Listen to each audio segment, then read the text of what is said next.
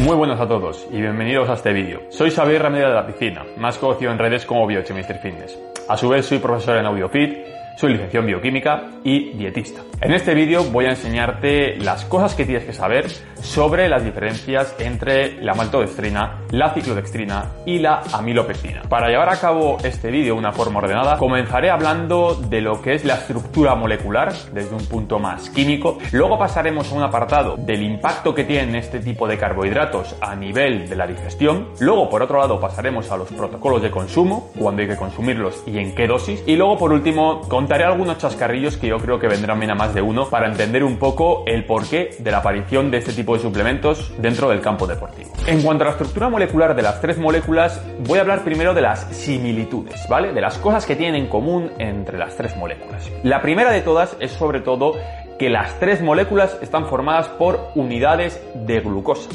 Sin embargo, estas unidades de glucosa difieren, vamos a decir, tanto en número como en la propia unión dentro de la molécula, que es lo que da las características propias a cada una de las moléculas que voy a nombrar a continuación. La maltodextrina estamos hablando de la molécula más pequeña de las tres, ¿vale? Donde las moléculas de glucosa están unidas por enlaces normalmente lineales. Sin embargo, la amilopectina tiene una estructura bastante más grande que la maltodextrina, ¿vale? Y sobre todo, la unión de las glucosas, ¿vale? Normalmente está en una estructura ramificada. Y último, la ciclodextrina, las uniones de las glucosas están en forma circular, o sea, forman un anillo, ¿vale?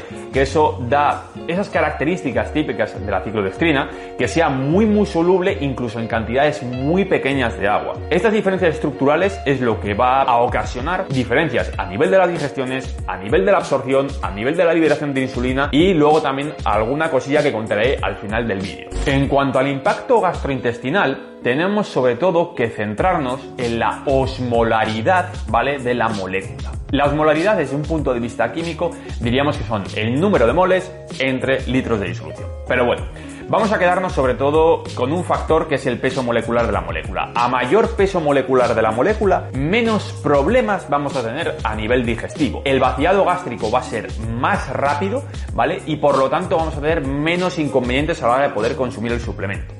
Si nos vamos a lo que tenemos ahora mismo en el papel, que es la maltodextrina, la ciclodextrina y la milopectina, veremos que la maltodextrina tiene un peso molecular más bajo de las tres. Por lo tanto, el vaciado gástrico no va a ser tan rápido y además va a tener problemas asociados sobre todo a nivel de estar unida a muchas moléculas de agua y que por lo tanto pueda ocasionarnos problemas a nivel de flatulencias o a nivel de diarreas incluso. Por otro lado, la milopectina, a pesar de tener un peso molecular más grande, eh, no es comparable a nivel de digestiones a la ciclodextrina. De hecho, eso es algo que se puede ver en numerosos estudios, ¿vale?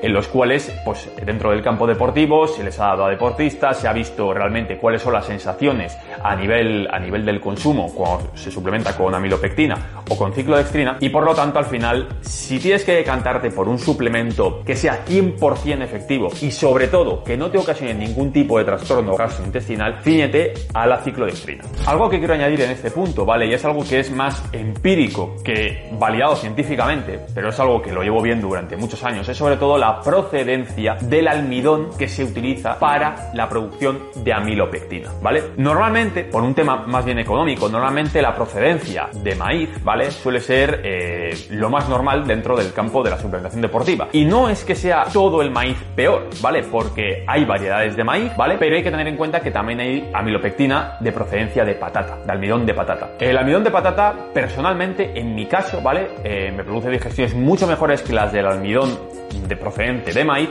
pero como digo, todo dependerá al final de la materia prima que se utilice, ya que como digo, al final hay muchas variedades dentro del maíz y todas no tienen el mismo impacto a nivel intestinal. Por lo tanto, hay que tener cuidado a la hora de interpretar a veces bibliografía, porque no te especifican qué eh, especie concreta de maíz se está utilizando, si es amilopectina de patata o es amilopectina maíz, ¿vale? Entonces, por lo tanto, aquí ya entramos dentro de un campo un poco empírico, en el cual, bajo la prueba y error, se puede ver en cada caso en concreto qué amilopectina va mejor para cada uno. Mucha gente, el miedo que tiene, sobre todo con ese tipo de suplementos, más allá de los problemas gastrointestinales, eh, está sobre todo asociado a la liberación de insulina. Hay que decir que al final hay limitaciones a veces en estudios, ¿vale? Porque no se utiliza siempre ciclodextrina de patente cluster dextrin, ¿vale? Y por lo tanto a veces puede haber datos que puedan ser un un poco dispares. Sin embargo, sí que se ha visto, más o menos de una forma generalizada, que la ciclodextrina no produce un pico de insulina tan sumamente alto como puede producir la maltodextrina o la milopectina y por lo tanto la posibilidad de producir hipoglucemias reactivas durante el ejercicio físico son mucho menores. Si a eso le añadimos que a nivel gastrointestinal es un suplemento mucho más interesante, sobre todo de no tener efectos secundarios que la maltodextrina o la amilopectina, por lo tanto, pues bueno, se podría decir que es el rey de los tres. En cuanto al timing de consumo o cómo hay que consumirlos o los protocolos, aquí sí que quiero hacer eh, una distinción de varias cosas. La primera de todas es que cuando hablamos de bebida intraentreno hay que hilar mucho más fino, ¿vale? A la hora de no padecer problemas intestinales, ¿vale? Entonces, como he dicho eh, anteriormente, la ciclodextrina aquí sería la opción más idónea, ¿vale? Sobre todo para esas personas que son un poco sensibles cuando están entrenando y que tienen algún problemilla gastrointestinal. Si no tienes ningún tipo de problema, que yo soy uno de ellos, por ejemplo, yo utilizo maltodextrina de forma normal. Puntualmente puedo utilizar a lo mejor amilopectina, pero desde mi punto personal, yo entre probar amilopectina de procedente de maíz o tomar maltodextrina, a mí personalmente me va mucho mejor la maltodextrina, pero como digo, es mi caso personal. Sin embargo, sí que tengo que admitir que con ciclodextrina es como si bebería agua. ¿vale? Pero bueno, unido a este punto, sobre todo quiero hacer aquí una distinción entre lo que es bebida de consumo intraentreno, que como digo aquí hay que hilar lo más fino posible, o una bebida que se pueda consumir, por ejemplo, en el post-entrenamiento, ¿vale? Cuando nos centramos ya en el post-entrenamiento, el tener a lo mejor alguna flatulencia o el tener a lo mejor algún, algún malestar intestinal puntual no te va a, cambiar la ecuación del entrenamiento que hayas hecho previamente, ¿vale? Al final es como la comida. La comida también puede, podemos entrar en un campo, ¿vale? En el cual algunos alimentos los sientan mejor que otros, pero no por ello a veces los dejamos de consumir. Pues dentro de este campo tenemos que mirar un poco la relación coste-beneficio en el sentido de que si tenemos que recuperarnos rápido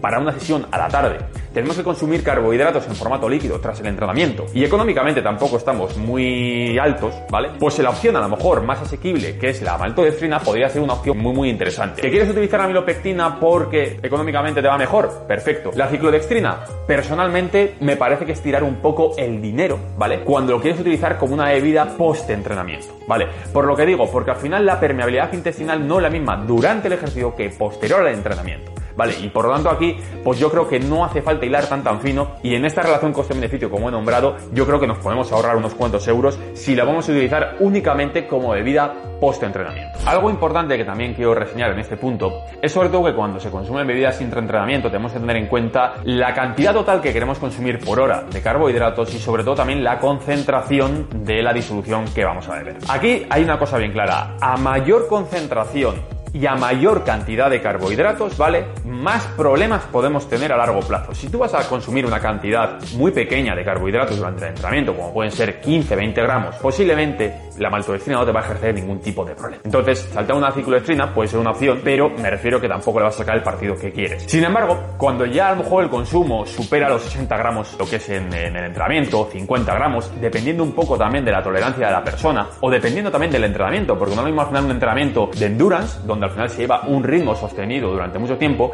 que a lo mejor un entrenamiento de CrossFit, donde hay unos altibajos de intensidad brutal y la probabilidad de vomitar es mucho más alta. Por tanto, en deportistas de CrossFit yo siempre diré que lo mejor es que consuman ciclodextrina precisamente para evitar cualquier tipo de reflujo que pueda ocasionar la debida intraentrenamiento. Pero como digo, aquí hay que tener en cuenta sobre todo la cantidad total que vamos a consumir y la concentración de la disolución que vamos a tener, ¿vale? En cuanto a la concentración de la disolución, yo recomiendo que no sea más allá de un 8-10% como mucho. Ello significa que si vais a utilizar 60 gramos de ciclodextrina eh, durante el entrenamiento, al menos diluirlos en 600 mililitros de agua. Y aún así ya me parece una concentración muy, muy concentrada. Pero con la ciclodextrina es algo que es más o menos pasable. Sin embargo, con la milopectina o con la maltodextrina, pues bueno, como digo, no es lo más óptimo. Entonces, esto tenerlo en cuenta de cara a gestionaros las bebidas, sobre todo intraentrenamiento. Para ir terminando, solamente voy a contaros un chascarrillo de la, de la ciclodextrina que me parece muy interesante, puesto que al venir yo de la bioquímica lo tengo que vivir en primera persona. La primera vez que voy a hablar de la ciclodextrina no fue precisamente de cara al ámbito deportivo, sino justamente en el ámbito farmacológico. Precisamente porque las ciclodextrinas, en plural, ya que es un grupo muy muy grande de carbohidratos, se utilizan principalmente para vehículos vehiculizar fármacos. Fármacos que en condiciones acuosas, en contacto con el agua, pues son insolubles, pero sin embargo al meterlos dentro de la molécula de ciclodextrina, que forma, como he dicho, una estructura circular y una especie de anillo, se pueden vehiculizar perfectamente en el organismo humano para llevarlos a los distintos compartimentos. Por lo tanto, me parecía interesante compartir con todos vosotros esta información eh, de cara sobre todo a que veáis que más allá del apartado digestivo, el apartado nutricional y de rendimiento deportivo, la ciclodextrina realmente tiene un poder farmacológico increíblemente grande. Para finalizar, recuerda que si quieres prepararte para ser dietista o entrenador personal de una forma 100% legal con AudioFit, tienes los enlaces en la descripción de este vídeo. Espero que te haya gustado y nos vemos en próximos vídeos. Un saludo.